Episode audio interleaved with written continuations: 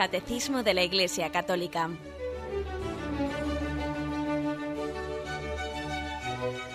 Un programa dirigido por Monseñor José Ignacio Munilla, Obispo de San Sebastián.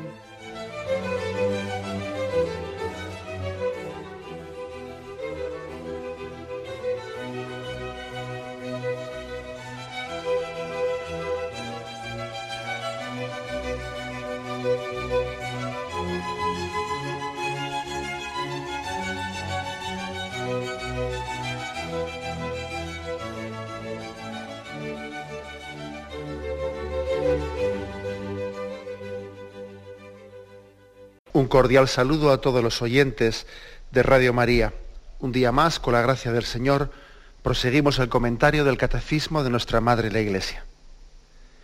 Y lo hacemos en el punto 1448, donde habíamos quedado, dentro del apartado del sacramento del perdón. Si recordáis los que ayer tuvisteis ocasión de escuchar el programa, en el punto anterior se había descrito pues, lo que mm, fue la historia del sacramento de la penitencia, cómo se celebró históricamente y cómo en los primeros siglos se celebró lo que se llamaba la penitencia pública y luego con el paso de los siglos, allá por el siglo VII, pues, fue eh, viendo un lento, un lento pero vamos, pero constante eh, una lenta pero constante transformación de la penitencia pública en penitencia privada. Luego lo vamos a recordar, eh, también para los oyentes que ayer no lo escucharon. Y, y, esto es un poco rematado en el punto 1448. Dice, a través de los cambios que la disciplina y la celebración de este sacramento han experimentado a lo largo de los siglos, se descubre una misma estructura fundamental. Comprende dos elementos igualmente esenciales. Por una parte, los actos del hombre, que se convierte bajo la acción del Espíritu Santo, a saber, la contrición, la confesión de los pecados y la satisfacción, y por, y por otra parte, la acción de Dios por ministerio de la Iglesia. Por medio del obispo y de sus presbíteros, la Iglesia en nombre de Jesucristo concede el perdón de los pecados, determina la modalidad de la satisfacción, ora también por el pecador y hace penitencia con él Así el pecador es curado y restablecido en la comunión eclesial. Bueno, pues eh, lo que ayer eh, explicábamos y que quizás sea prudente recordarlo brevemente, pues es que en los primeros siglos de la Iglesia se celebraba la penitencia con una fórmula que hoy en día nos puede llamar la atención, que era la penitencia pública. La penitencia pública consistía en que el penitente acudía al obispo o a su delegado y tras haberse, haberse confesado en privado con él, era recibido en el orden de los penitentes. Entraba como en un orden de los penitentes. Esa confesión tenía lugar una única vez en la vida después de haberse bautizado. Y entonces entraba como en un estado de vida, que era la orden de los penitentes, que suponía hacer públicamente oración, perdón, penitencia. Era muy muy exigente, los penitentes se colocaban en un lugar especial de la iglesia, hacían ayunos prolongados, utilizaban cilicios y un hábito especial, incluso con el pelo cortado, debían llevar una vida retirada sin participar en banquetes ni fiestas, no podían acercarse a la comunión mientras durase el tiempo de la penitencia, y esta solía ser muy prolongada, según la gravedad del pecado. ¿eh? Por ejemplo, San Basilio, preveía dos años de penitencia para el robo, siete años para el adulterio y quince, eh, y años para el asesinato. O sea que suponía una penitencia fuerte en la, vida. Como hemos dicho, la confesión solía ser generalmente secreta, eh, con el obispo. Se conserva, por cierto, una carta del Papa San León Magno, que además la tenemos fechada, el 6 de marzo del año 459, en el que recuerda a los obispos que basta con una confesión secreta y se oponía con firmeza a la costumbre que había en algunos lugares en donde se llegaba a leer públicamente, en la misa dominical se llegaba a leer públicamente la lista de los pecados de los fieles que habían solicitado entrar en la orden de los penitentes. De todas formas, aunque la confesión eh, pues, fuese privada y no se leyese públicamente, pues bueno, pues de alguna manera el, pecado era muy claramente manifestado delante de todos los demás, ¿eh? dado que la forma de hacer la penitencia era pública y todo el mundo sabía, pues si, si este está haciendo ese tipo de penitencia es que ha cometido ese tipo de pecado, ¿no? Era fácil deducir ¿eh? la gravedad del pecado de cada uno a partir de la penitencia que se le había asignado. A esto hay que añadir, ¿eh? como he dicho antes, que mientras que duró esta práctica pública de la penitencia, el sacramento no era reiterable. ¿eh? Solamente se podía recibir una vez en la vida. Se le llamaba pues segundo bautismo, ¿eh? segunda tabla de salvación. Y esto conllevó pues, que por esta rigurosidad pues, fue cada vez practicado de una manera mm, pues, pues más, eh, más esporádica, incluso era retrasada, retrasada casi hasta el mismo momento final de la vida, pues porque el hecho de que no pudiese ser reiterado y no hubiese una posibilidad mm, de volver a hacer penitencia, pues casi supuso que la celebración de esta forma, ¿no? del sacramento de la penitencia, llevó al sacramento a un momento en el que casi parecía que, que se confundía la penitencia casi como con una extrema unción de última hora. ¿Eh? En este momento la Iglesia va entendiendo que tiene que adaptar eh, la forma de la celebración del sacramento, se va haciendo poco a poco, y es especialmente en el siglo VI, VII, cuando por influjo de los monjes irlandeses, de los monjes irlandeses se va introduciendo la penitencia privada que ya es reiterable y por penitencia privada entendemos lo que hoy en día más o menos nosotros realizamos. ¿no? Que es una penitencia no ingresando en un orden de los penitentes que hace penitencia públicamente, sino haciendo una penitencia privada, cada uno cumpliendo la, penitencia que el sacerdote a él le asigne interiormente. Bueno, entonces eh, eso es lo que eh, explicaba el punto 1447, que es lo que ayer explicábamos. Y, y ahora el siguiente punto, el que hemos leído, en 1448, lo que hace es una serie de, de reflexiones sobre este, sobre este aspecto. ¿no? Reflexiones un poco eh, para que caigamos en cuenta de qué es lo esencial del sacramento de la confesión. Es bueno, es bueno que el sacramento de la confesión haya tenido estos cambios y adaptaciones históricas, porque así también nos ayuda, nos ayuda a nosotros a saber qué es lo esencial del sacramento y ver cómo lo esencial ha permanecido invariable. Y hay que saber distinguir qué es lo esencial, que eso no ha cambiado nunca, de las formas que, bueno, pues que se han ido adaptando a los tiempos, ¿no? Pero es bueno distinguir lo esencial ¿eh? de lo accidental, es bueno, para poner especialmente lo primero, pues eh, el, mayor empeño, etcétera, sin rechazar, por supuesto, y sin menospreciar también la disciplina eclesiástica, pues que también nos pide, eh, nos pide un respeto y una disciplina en la forma de celebrar los sacramentos. Pero ¿cuál es la estructura fundamental? Pues fijaros, la estructura fundamental dice este punto que ha permanecido invariable y se pueden distinguir en dos cosas. Entre los mm, actos del hombre, los actos nuestros, los actos del penitente y la acción de la iglesia. El sacramento de la confesión, para entenderlo en su conjunto, incluye dos cosas. Los actos del penitente, lo que uno, el que se va a confesar, él tiene que hacer unas acciones y lo que es la acción de la Iglesia. Los actos del penitente, claro, no hechos con la gracia de Dios. Aquí ningún acto que hacemos nosotros está hecho independientemente de la gracia de Dios. La gracia de Dios nos mueve a hacer esos actos. ¿eh? Pero son los siguientes, dice, a saber, la contrición, la confesión de los pecados y la satisfacción. Estas tres cosas siempre han, han, permanecido invariables. La contrición, es decir, aquí si no, hay, si no hay arrepentimiento no hay sacramento, mire usted. Si no hay arrepentimiento no hay sacramento. Pues es mejor que una persona no, vamos, no, no haga el paripé, no haga, pues porque casi sería pues una falta de respeto hacia el, hacia el sacramento, sería una especie de sacrilegio, o sin especie, vamos, sería un sacrilegio, el que alguien eh, se acerque, es como si alguien va a comulgar sin tener fe en la presencia real de Cristo en la Eucaristía, pues está cometiendo un sacrilegio, claro. ¿Mm? También comete un sacrilegio el que va a recibir una absolución sin estar arrepentido. Además es que en este caso no recibe la absolución. En el caso de, en el caso de la Eucaristía, sí recibe el cuerpo de Cristo, porque él crea o no crea en el cuerpo de Cristo, el cuerpo de Cristo está allí. Eso es cierto.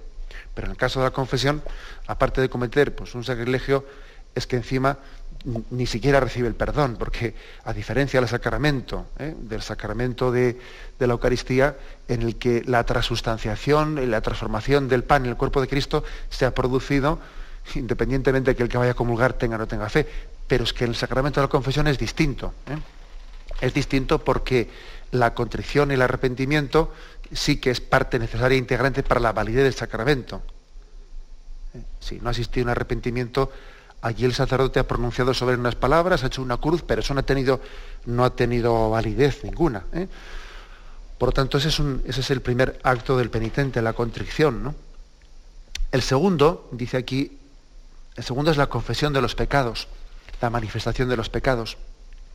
Fijaros que siempre ha existido esa manifestación de los pecados, ¿eh?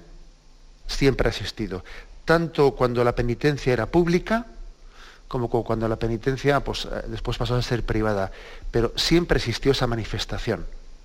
Os decía ayer que, creo que, que incluso es bueno que nos demos cuenta cómo esa manifestación en un tiempo fue incluso mucho más heroica frente a los respetos humanos y la vergüenza que podamos tener hoy en día, que nos demos cuenta que nuestros hermanos católicos de los primeros siglos, la manifestación que hacían de sus pecados, vamos, aunque se lo hubiesen dicho al obispo privadamente, era cuasi pública, porque entraban en orden de los penitentes que quedaba claro y manifiesto los pecados que habían cometido, ¿no? Lo cual también nos tiene que hacer caer en cuenta de, de la importancia de no andarse, vamos, de la, de la gravedad también, ¿no? A grandes males, grandes remedios. Sí, Señor, si yo quiero también, quiero pedirle al Señor la ruptura con mis hábitos de pecado, pues es verdad que a grandes males, grandes remedios. También el hecho de que el sacramento de la penitencia fuese públicamente, celebrado de una manera pública de esa forma, nos hace caer en cuenta a nosotros de la importancia de tomarnos en serio el sacramento de la confesión, pero la manifestación de los pecados siempre formó parte, ¿eh? siempre formó parte del sacramento. Además, además hay que tener en cuenta que el sacerdote cuando confiesa no solo es médico, también es juez. O sea, esas, esas dos facetas las ejerce al mismo tiempo Jesucristo y por lo tanto como ministro suyo el sacerdote. Jesucristo es médico y también es juez. Es que, es que esto segundo parece que hoy en día lo ocultamos un poco más, ¿no? Pero ojo, forma parte de nuestro credo y vendrá como juez. el sacramento de la confesión está ejercitando, está, eh, está, ejerciendo esta doble función de Jesucristo. Cristo médico y Cristo juez. Aparte que para, que para ejercitar de médico, también hay que primeramente tener capacidad de, juicio, porque lo primero que le, que le pregunta un médico a un paciente es donde le duele a usted y le pregunta por las causas, por esto y por lo otro. Luego tampoco es verdad que se pueda ejercer de médico sin ejercer de juez. Un médico tiene que juzgar qué enfermedad hay ahí y distinguir una cosa de la otra, estas causas de las otras. Es decir, no se puede ser médico sin ser también juez al mismo tiempo. ¿Mm? No, caigamos en, en, ciertas, en ciertas concepciones demasiado simplistas que a veces le dicen, no, yo creo en Cristo misericordioso, pero no creo en Cristo juez. Óigame usted, todas esas distinciones que hacemos nosotros, esas distinciones son una proyección en Dios de los líos interiores que tenemos nosotros, porque es que Dios es al mismo tiempo juez y al mismo tiempo es pastor, y al mismo tiempo es médico, y todo eso está perfectamente integrado en él, sin que sean cuestiones contrapuestas. Luego el sacerdote ministro de Cristo, el sacramento de la confesión, ejerce al mismo tiempo esa función de médico y de juez. Y como, como médico, pues lógicamente tendrá que saber los síntomas de la enfermedad. Como juez también necesitará conocer los pecados para poder discernir si existe el perdón y así dispensar la medicina. ¿Mm? Luego, la manifestación de los pecados siempre formó parte, ¿eh? siempre formó parte de, eh, incluso en formas tan distintas, ¿no? pero siempre formó parte de la mm, integrante del sacramento de la confesión. Y por último, la satisfacción. Uno, uno satisface por sus pecados.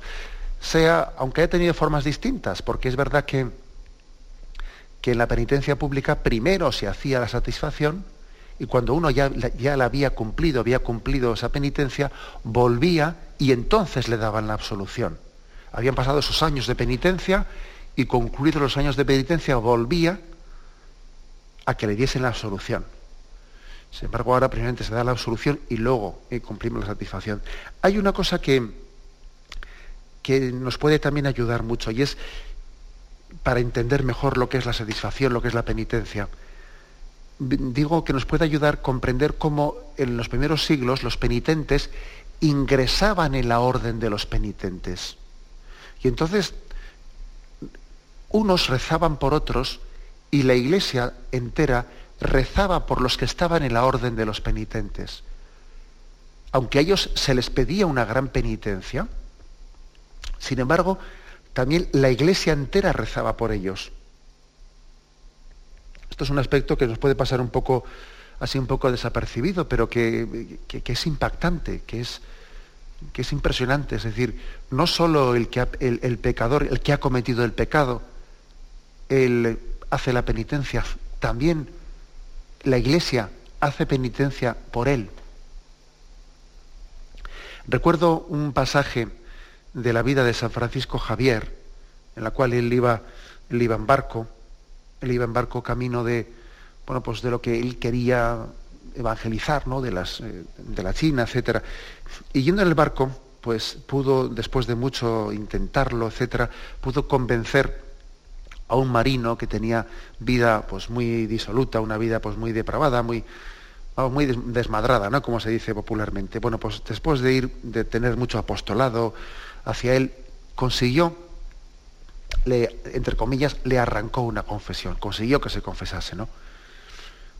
Bueno, pues aquí el hombre le, confesó y tenía pecados graves, tenía pecados graves, y Francisco Javier con todo el cariño le, acogió, etcétera, y, le dio la absolución y le puso una penitencia. Aquel marino que tenía una vida así, pues bastante alejada, había pues, tenido muchos hábitos pues, de pecado en su vida, se sorprendió de que Francisco Javier le pusiese una, una penitencia, pues, entre comillas, bastante suave. Él, pensaría, con, todos los pecados que tengo, me va a poner esto en una penitencia, y le puso una penitencia bastante suave. Bueno, se sorprendió, pero la recibió gustosamente y, marchó de allí.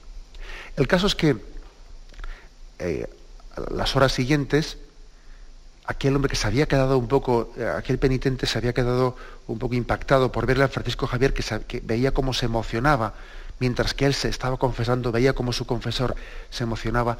Aquel penitente empezó un poco a espiar, a espiarle, a seguirle los, los pasos a, Francisco Javier, y vio que en el camarote ¿no? en el que Francisco Javier dormía, se acercó a él y viéndole desde fuera, descubrió que Francisco Javier estaba haciendo penitencia, se estaba disciplinando, haciendo penitencia por los pecados que este penitente le había confesado.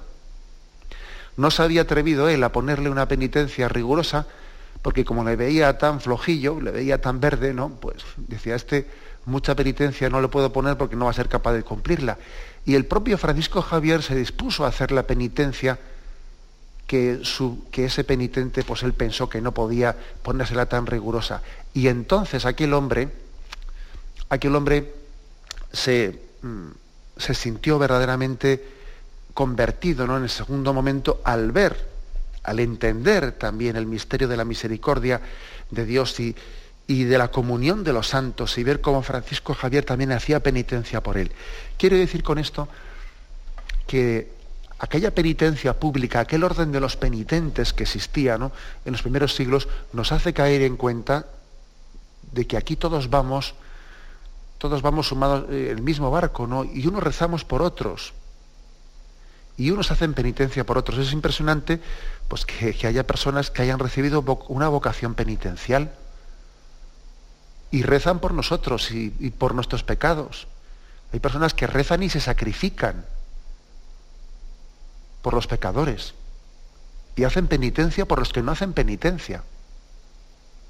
Eso es impresionante. ¿Cuántas, ¿Cuántas almas han recibido esta vocación? Bueno, comenzando por la mayoría de las almas contemplativas, ¿no? que tienen eso, eh, eso asumido dentro de su propio carisma.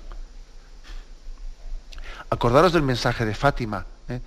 en el que la Virgen María, pues a los pastores de Fátima les, les, les dice tanto, haced penitencia por los pecadores. Y los niños lo entendieron perfectamente y ellos comenzaron una vida de oración y de penitencia por los pecadores. Esto nos puede llamar la atención porque es que tenemos una mentalidad tan, tan, tan individualista de que lo mío, lo mío, lo que haga el otro, yo no tengo nada que ver con ello, ¿no? Sin embargo, Dios nos quiere salvar como familia. Y en una familia, pues uno no se puede desentender de lo que le pasa a mi hermano. Entonces yo suplo en mi carne lo que lo que le falta a mi hermano. Suplo mi carne. Dios ha querido, ¿no? Que también la satisfacción, la penitencia por nuestros pecados, pues no sea algo, pues un acto meramente individualista, que no, que es que aquí todos estamos para apoyarnos, para apoyarnos mutuamente. Y bien, y luego está la segunda parte, estamos diciendo que la estructura fundamental del sacramento de la penitencia, por mucho que hayan cambiado los tiempos, pues se ha mantenido sustancialmente. Primero, en cuanto a los actos del penitente, porque aunque haya cambiado muchas formas, los actos del penitente, que son pues la contrición, la manifestación de los pecados y la satisfacción por los pecados, la penitencia, las tres cosas se han mantenido con unas formas y otras. Y también se ha mantenido sustancialmente, como vamos a ver ahora, pues lo que, es, lo que es la acción de la Iglesia, no ya, no ya tanto eh, la acción del hombre, sino la acción del ministerio de la Iglesia. Lo explicamos ahora mismo, tenemos primeramente un momento de reflexión.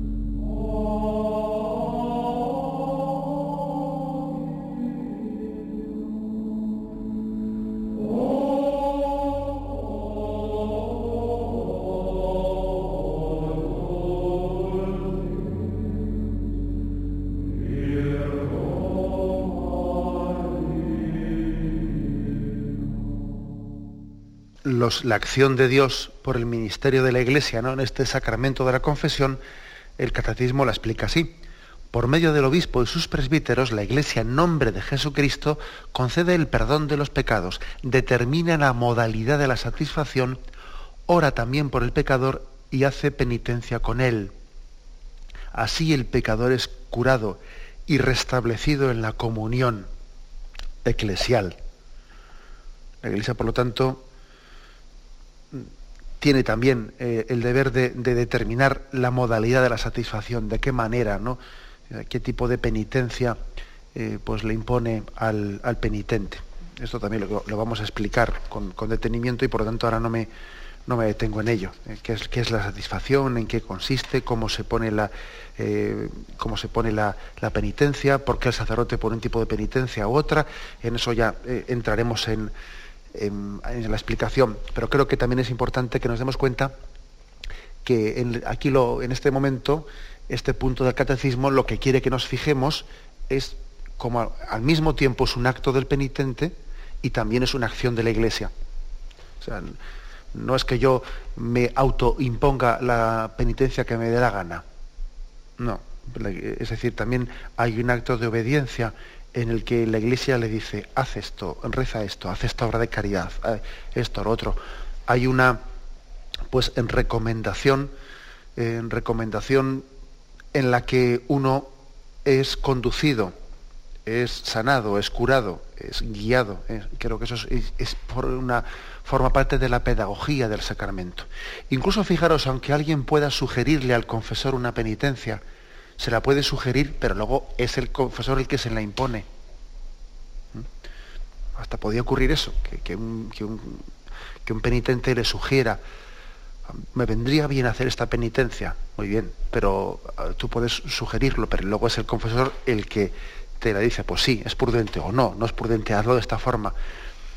Pero hay también un acto de la Iglesia, no solo es un acto mm, personal, porque también la penitencia la satisfacción, como tendremos ocasión de explicar en su momento, pues conviene que aquel que ha ejercido de ministro de, Jesucristo, que ha ejercido de médico, de juez, también eh, calibre, discierna la penitencia conveniente para eh, sanar las heridas que el pecado haya podido eh, producir. Y como, decimos, bueno, pues la Iglesia de, lo principal que hace es darle el perdón, pronunciar la fórmula de absolución. Y en ello, en ello nos vamos a centrar ahora. Eso es lo que explica el punto 1449, que pasamos a leer. La fórmula de absolución en uso en la Iglesia latina, por lo tanto aquí ya nos está diciendo algo, y es que esta fórmula de absolución, pues en la Iglesia oriental, en los otros ritos orientales que están en perfecta comunión con la Iglesia católica, pues puede ser un poco distinta, ¿eh? y no, no pasa nada. ¿eh? No pasa nada porque mm, digamos, no es, esto no es como el, como el sacramento de la, de la Eucaristía, en el que la fórmula de la consagración, pues es una fórmula que está mucho más tomada literalmente, eh, tomad y comed, porque esto es mi cuerpo que será entregado por vosotros. Es decir, en los evangelios, casi, eh, se nos, o sin casi, ¿no? Se nos ha dado la misma fórmula de la consagración eucarística y la iglesia la ha tomado de ahí de los evangelios, tomad y bebed, después de cenar tomó el cáliz y se lo pasó diciendo tomad y bebed, es decir, ahí casi la iglesia no ha hecho más que copiar literalmente de los evangelios. Sin embargo, en el sacramento de la penitencia, eh, el Señor no dejó en los evangelios tan literalmente atado pues la fórmula de absolución. No.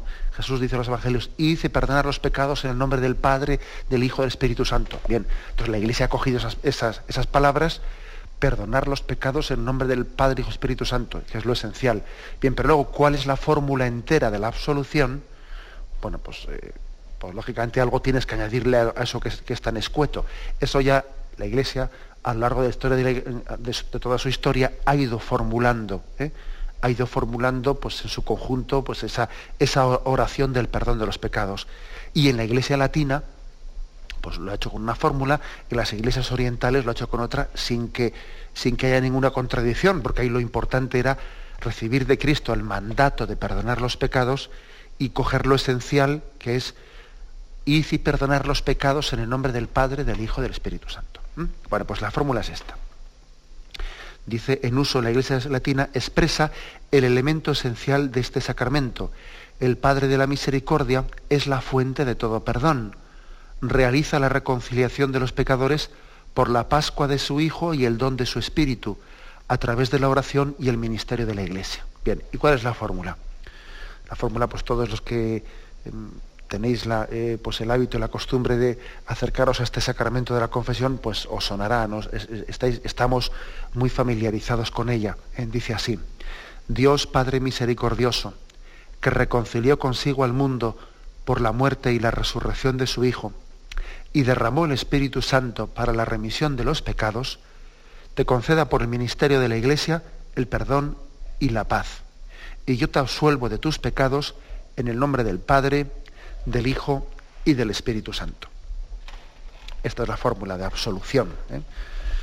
Bueno, pues vamos a intentar un poquito explicarla, distinguiendo ¿eh? o desgranándose las, las, afirmaciones principales de esta, de esta fórmula de absolución. La primera, el Padre es fuente de perdón. ¿eh? Dice, Dios Padre misericordioso, que reconcilió consigo al mundo, etc. Pero aquí el Padre es la fuente de la misericordia. Acordaros que en esa parábola del Hijo Pródigo que, que hemos estado explicando en días anteriores, evidentemente el Padre de la parábola no es sino reflejo del Dios Padre misericordioso. El Padre misericordioso, aquel que sufrió por la marcha de su Hijo, aquel que envió a su hijo en búsqueda de, los, de sus hermanos perdidos, aquel que mm, envió al hijo querido y le dijo, vete en busca de tu, de tu hermano, y aquel hijo que fue Jesucristo que le dijo, Padre, envíame, envíame, quiero marchar en búsqueda de mi, de mi hermano, de mi hermano menor, envíame que yo consolaré tu corazón herido y ofendido por el pecado. Aquella imagen de Jesucristo que es el hijo mayor de la parábola, el hijo ideal, el que debía de haber sido, ¿no? Aquel que entendió que el corazón de su padre estaba ofendido. Y entonces fue enviado por el Padre. El Padre envía al Hijo al mismo tiempo que el Hijo le pide al Padre que sea enviado. ¿no? Lo que no tenemos que entender aquí, ¿eh? porque es que a veces puede haber una expresión de la Sagrada Escritura que necesite un poco contextualizarse. ¿no? Por ejemplo, cuando dice la Sagrada Escritura, el Padre envió a su Hijo a la cruz para el perdón de los pecados. No, pues vamos a ver. El Padre envió a los hijos a la cruz, pero no, no podemos entender esa expresión como en contra de la voluntad de Jesucristo. Porque tienen, el Padre y el Hijo tienen un mismo sentir, que es, que es la primera y la, la, segunda persona de la Santísima Trinidad, ¿no? Luego la voluntad del Padre es la voluntad del Hijo y la voluntad del Hijo es la voluntad del Padre. Por eso cuando, cuando se dice esa expresión, el Padre envió a su Hijo al mundo, ¿no? o entregó a su Hijo a la cruz para el perdón de nuestros pecados, bien, eso no se puede entender en contra de la voluntad del Hijo, porque de hecho ese pasaje del Antiguo Testamento, que es imagen, imagen de, de Cristo entregando al Padre la cruz, me refiero al episodio de Abraham, de Abraham que ofrece a su Hijo Isaac ahí el Monte Moria, etcétera, lo que no podemos eh, es aplicar esta imagen al dedí, o sea, al milímetro, literalmente al Padre y a Jesucristo. Es verdad que nosotros utilizamos esa imagen de Abraham que ofrece a Isaac como la imagen del Padre que ofrece al Hijo, pero toda imagen, pues toda imagen es limitada, es limitada porque claro, la diferencia está en que Isaac, pues Isaac no sabía lo que su padre Abraham pretendía hacer con él. Padre, y que dónde está el cordero para hacer la ofrenda.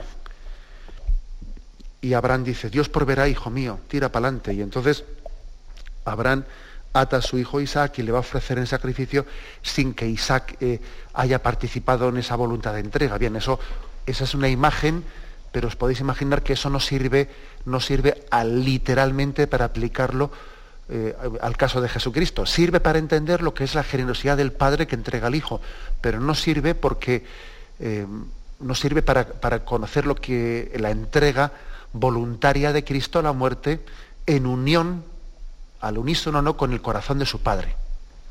Por lo tanto, primer aspecto, el Padre misericordioso reconcilia al mundo a través de su Hijo Jesucristo. Y la iniciativa, eh, la iniciativa es de Dios Padre.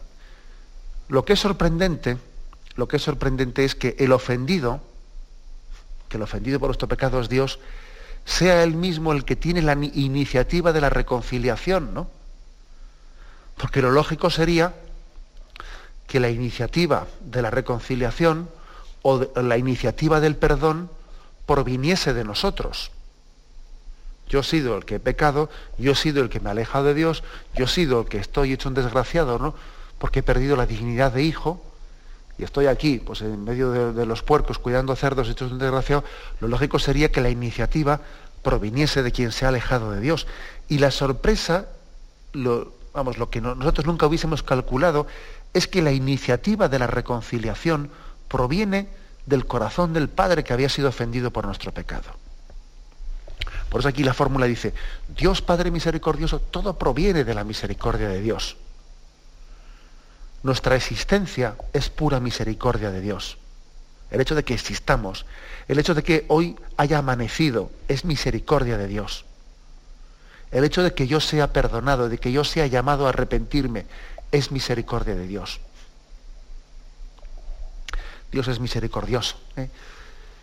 Y acordaros también de ese, de ese episodio en el que estaba Moisés el monte Sinaí, en el momento de la alianza y el pueblo, mientras tanto allá abajo en el desierto, ya se hace el becerro de oro y ya pues, comienza a negarle a Dios. Y hay un momento en el que en, que en ese pasaje bíblico, pues Yahvé dice, voy a acabar con mi pueblo, ¿no? Y entonces Moisés intercede, ¿eh? intercede ante Yahvé y Yahvé tiene eh, misericordia. La, misericordia de Dios, por lo tanto, em, es, es, lo que nos funda, lo que nos crea, lo que, lo que permite que nuestra existencia siga adelante por pura misericordia de Dios. ¿eh? Tenemos que estar eternamente agradecidos a Dios, fuente de misericordia. Segundo aspecto, ¿no? Dice, Dios Padre misericordioso, que reconcilió consigo al mundo por la muerte y resurrección de su Hijo y derramó el Espíritu Santo para la remisión de los pecados, o sea, es decir, que la misericordia de Dios Padre se ha manifestado de dos formas. Por la Pascua de Jesucristo, por su muerte y resurrección, y por la efusión del Espíritu Santo. Esos dos hechos, esos dos hechos han sido la mayor manifestación de la misericordia. La muerte y resurrección de Jesucristo y la efusión del Espíritu Santo. A veces pedimos a Dios signos, ¿no? Y entonces recordáis aquel pasaje que dice, esta generación me pide un signo igual que Jonás estuvo tres días en el seno de la ballena, así también ese será el signo. No habrá más signo que el signo de Jonás. Evidentemente, esos tres días de Jonás en el seno de la ballena se refería a los, a los tres días que Cristo al tercer día resucitó. ¿eh? El signo del amor de Dios hacia el hombre, el signo por el que no podemos dudar de que Dios te quiere, no puedes ponerlo en duda, es decir, no tenemos derecho a dudar de que Dios nos quiere, es la muerte y resurrección de, Jesús por el perdón de tus pecados y la efusión del Espíritu Santo. Porque la efusión del Espíritu Santo lo que hace es que eso que Cristo, que ganó en la cruz por ti, eso que Cristo mereció por ti en la cruz, tú lo recibas personalmente. La efusión del Espíritu Santo es como la aplicación, eh, la aplicación, la personalización, la difusión de la redención de Jesucristo. Luego, las dos cosas están unidas en, al mismo tiempo. ¿no? La forma en la que Dios Padre ha tenido de, derramar su gracia, ¿no? el instrumento a través del cual el Padre, el plan de salvación, ¿no? a través del cual el Padre ha llevado a cabo este designio de misericordia, ha sido la Pascua de Jesucristo, su muerte y resurrección, y en segundo lugar, la efusión del Espíritu Santo. Y dice, y continúa esta, esta absolución. Em, vuelvo a leerla. Dios Padre misericordioso, que reconcilió consigo al mundo por la muerte y resurrección de su Hijo, y derramó el Espíritu Santo para la remisión de los pecados, te conceda por el ministerio de la Iglesia el perdón y la paz. Por el ministerio de la Iglesia. Es decir, esto no tiene lugar ¿eh? de una manera meramente invisible, no, sino Dios ha querido que, que ese designio, ese plan salvífico, sea visibilizado en signos concretos que son los sacramentales a través de la Iglesia. Que ojo, eso también es una misericordia de Dios, porque gracias a que también recibimos los dones de Dios, la gracia de Dios, a través del ministerio de la Iglesia, pues también eso nos da una, una certeza, nos da una garantía. Porque claro, si lo que estamos recibiendo de Dios lo tenemos que percibir, pues eh, meramente en el interior de nuestra conciencia, sin ningún signo, sin ninguna palabra que de alguna manera nos lo garantice, nos lo visibilice, eh, pues entonces el hombre siempre tendría pues una especie de duda, que yo creo que incluso dudas razonables, de, de, si he sido perdonado, si no he sido perdonado, si me he arrepentido, si no me he arrepentido. O sea, también creo que es una misericordia de Dios el que esta gracia se nos sea dado por medio de la Iglesia, porque eso también nos da una cierta, eh, una cierta garantía de que alguien nos ayuda a discernir si lo estamos haciendo bien o lo estamos haciendo mal. ¿Eh? yo, creo que también eso hay que verlo desde, ese ángulo, desde ese punto de vista. La misericordia de Dios, que también nos visibiliza, entre comillas, ¿no? Eh, visibilizar, que nos visibiliza, nos acerca, eh, pues los dones de la misericordia. Y yo cuando escucho a un sacerdote que pronuncia esta, esta fórmula de absolución sobre mí, pues entiendo que Cristo mismo me está perdonando Máxime cuando Cristo dijo, lo que atéis en la tierra quedará atado en el cielo. Lo que desatéis en la tierra quedará atado en el cielo. Es decir, tengo la garantía, Dios Padre tiene misericordia conmigo, de que yo tenga eh, certeza de que he sido perdonado. O sea que también tenemos que agradecer mucho eh, que la Iglesia haya recibido eh, pues esta tarea, este ministerio de visibilizar, de ser conducto visible de este plan de misericordia de Dios Padre para con nosotros. Por tanto, la Iglesia es, tiene el ministerio del perdón de los pecados, por el cual nos dice el perdón y la paz. Dice perdón y paz. Lo cual, por cierto, nos da una lección muy grande, ¿eh? con muchas aplicaciones en el momento actual también de la vida de España que si queremos paz tiene que haber perdón. Dice, el perdón y la paz. Es que claro, ¿cómo va a haber paz si no hay perdón? ¿Cómo va a haber paz si no pedimos perdón? Pues es que es una paz que está mal fundada. La paz no puede ser nunca una especie de pacto de egoísmos. Eh, venga, tú, yo me hago loco hasta aquí y tú no mires por aquí. No, no, si es que eso es una paz mal fundada. La paz no es un pacto de egoísmos, la paz verdaderamente está fundada en el perdón. Mientras que uno no se arrepienta y uno no pide perdón de sus pecados, aquí difícilmente seremos capaces de edificar ¿no? pues una paz bien, bien estructurada, bien construida, ¿no? con cimientos fuertes. Tenemos que pedir mucho el, pues el arrepentimiento ¿no? de, de todos los que somos pecadores, nuestro arrepentimiento para poder construir una sociedad justa, una paz justa, la paz justa no existe sin el arrepentimiento verdadero. Y dicho esto, esta fórmula un poco así, digamos, declamativa, ahora viene lo que podemos dar estrictamente la absolución. Y yo te absuelvo de tus pecados en el nombre del Padre y del Hijo y del Espíritu Santo. Y es muy hermoso, muy hermoso, pues que el sacerdote diga esta frase en primera persona, yo te absuelvo. Y es uno de los momentos en los que vemos la, fuerza del sacerdocio.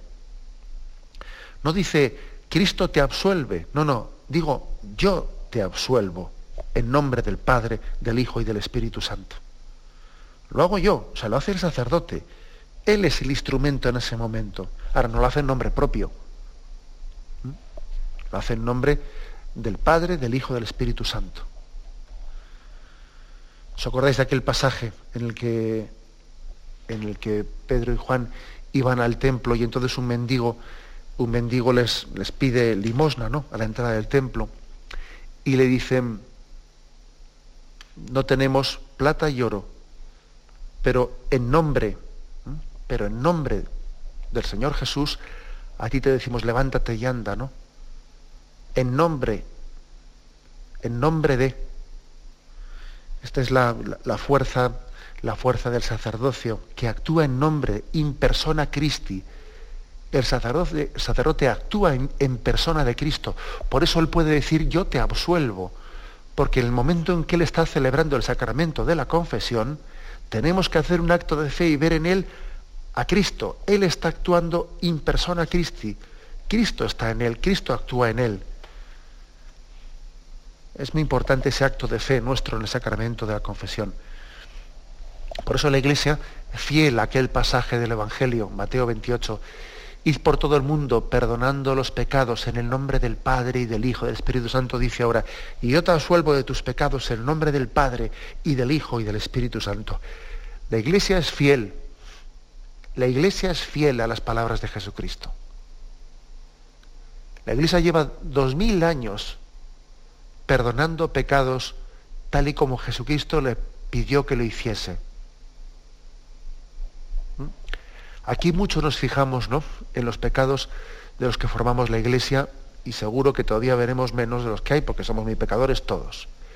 Pero también creo que es muy importante que todos seamos capaces de ver y bendecir a Dios por la fidelidad de dos mil años en los que se ha obedecido a Jesús en ese mandato, id por todo el mundo perdonando los pecados en el nombre del Padre y del Hijo y del Espíritu Santo. Y esa es la fórmula de solución con la que Cristo te está esperando en el sacramento de la confesión. Cristo te espera para, en, ese sacerdote en el que Cristo está en persona, también en el sacramento, darte este abrazo de reconciliación. Yo te absuelvo de tus pecados en el nombre del Padre, del Hijo del Espíritu Santo. Es como si tú estuvieses atado.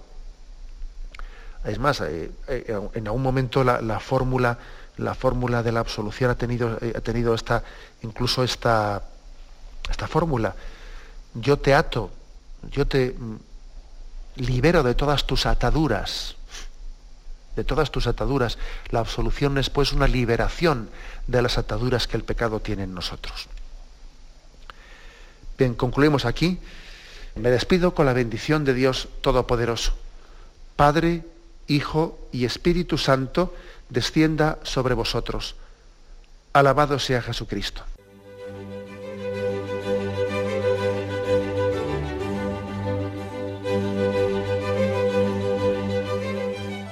Finaliza el Catecismo de la Iglesia Católica, un programa dirigido por Monseñor José Ignacio Munilla, obispo de San Sebastián.